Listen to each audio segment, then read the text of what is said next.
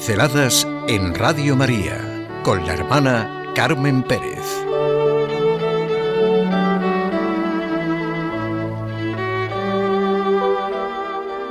La misericordia de Dios, raíz de la vida de Teresa de Jesús.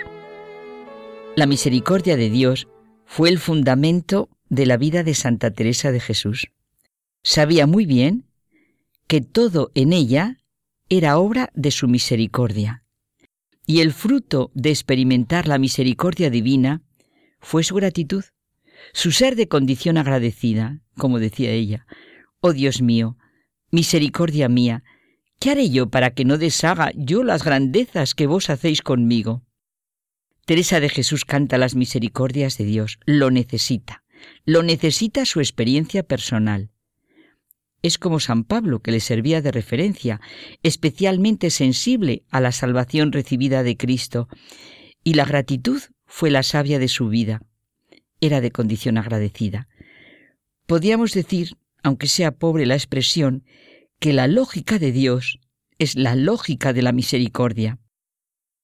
Mas cuando se manifestó la bondad de Dios nuestro Salvador y su amor al hombre, no por las obras de justicia, que hubiéramos hecho nosotros, sino, según su propia misericordia, nos salvó por el baño del nuevo nacimiento y de la renovación del Espíritu Santo, que dice San Pablo.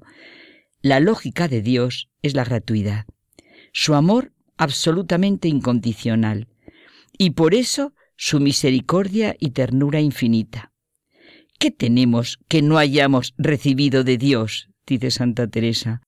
El amor de Dios es absolutamente gratuito, no se puede merecer ni conquistar, solo acogerlo mediante la fe, que es la vía de acceso.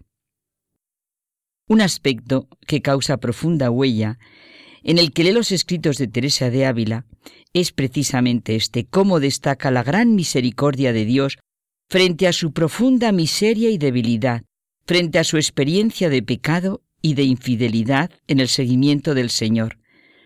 Acuérdense de sus palabras y miren lo que ha hecho conmigo, que primero me cansé de ofenderle, que Su Majestad dejó de perdonarme. Nunca se cansa de dar, ni se pueden agotar sus misericordias. No nos cansemos nosotros de recibir. Santa Teresa presenta la misericordia como don y atributo de Dios, pero no se contesta con describir esta misericordia como un bien que es propio de Dios que nos crea, ama y redime, sino que habla de ella desde su personal experiencia. Ella la ha experimentado de muchas maneras y en muchas situaciones, y como es parte esencial de su vida, comunicar lo que experimenta, de la abundancia de su corazón hablaba su boca, se siente llamada a proclamar esta experiencia de la misericordia de Dios, Necesitamos saber cómo se comunica con sus criaturas y así proclamar su grandeza e inmensidad. Harto lo he suplicado a Su Majestad, pues sabe que mi intento es que no estén ocultas sus misericordias, para que más sea alabado y glorificado su nombre. Aprendió a vivir la misericordia de Dios con la dificultad propia de cada uno de nosotros, de todo ser humano. La esencia de nuestra lucha diaria no está en mantener, gracias a la fe, la confianza en el amor misericordioso de Dios en cada circunstancia y momento de nuestra vida, sea el que sea. Gracias a su misericordia, podemos recomenzar todas las mañanas y decidirnos a amar como Jesús nos enseñó. Habéis oído que se dijo, amarás a tu prójimo y aborrecerás a tu enemigo, pero yo os digo, amad a vuestros enemigos y rezad por los que os persiguen, para que seáis hijos de vuestro Padre Celestial, que hace salir su sol sobre malos y buenos, y manda la lluvia a justos e injustos.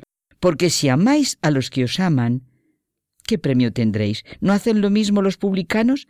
Y si saludáis solo a vuestros hermanos, ¿qué hacéis extraordinario? ¿No hacen lo mismo también los gentiles? Jesús nos pide que amemos con el amor con el que nuestro Padre Dios nos ama, y Él ha venido a mostrarnos. A Teresa le costaba el perdón a personas que la ofendieron, hicieron sufrir y complicaron y dificultaron su reforma toda la obra de su reforma, pero ella experimentó el perdón de Dios, se sintió amada por el Padre y quiso vivir de este amor. No puedo yo creer que alma que tan junto llega de la misericordia misma a donde conoce la que es y lo mucho que le ha perdonado Dios, deje de perdonar luego con toda facilidad y quede allanada en quedar muy bien con quien la injurió.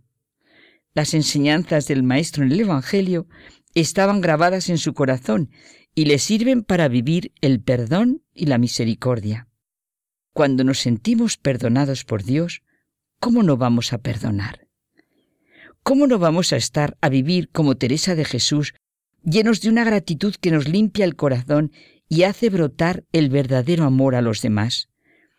Es imposible, dice ella, tener ánimo quien no entiende que está favorecido por Dios, quien no vive en un clima de gratuidad y por ello de gratitud, quien no se siente hijo, quien no siente que Dios nos amó primero.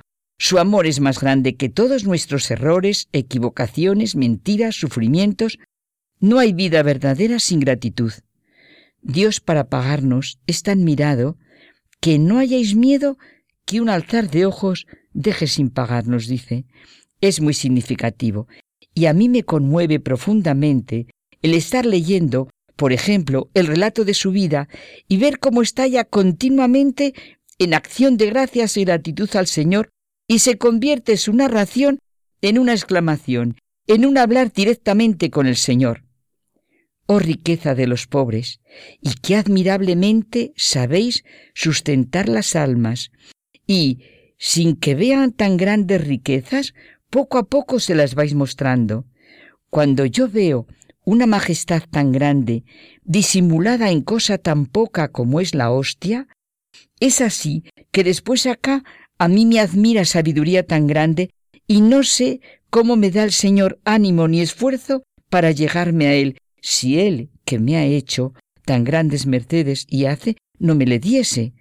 Ni sería posible poderlo disimular, ni dejar de decir a voces tan grandes maravillas. Pues qué sentirá una miserable como yo, cargada de abominaciones y que con tan poco temor de Dios ha gastado su vida de verse llegar a este Señor de tan gran majestad cuando quiere que mi alma le vea? ¿Cómo ha de juntar boca que tantas palabras ha hablado contra el mismo Señor, aquel cuerpo glorioso, lleno de limpieza y de piedad?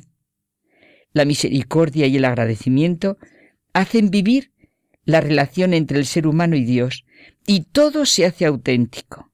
Realmente, el acto básico de toda piedad es la acción de gracias, porque es eterna su misericordia que repetimos en los salmos. Así lo vivió intensamente Teresa de Jesús.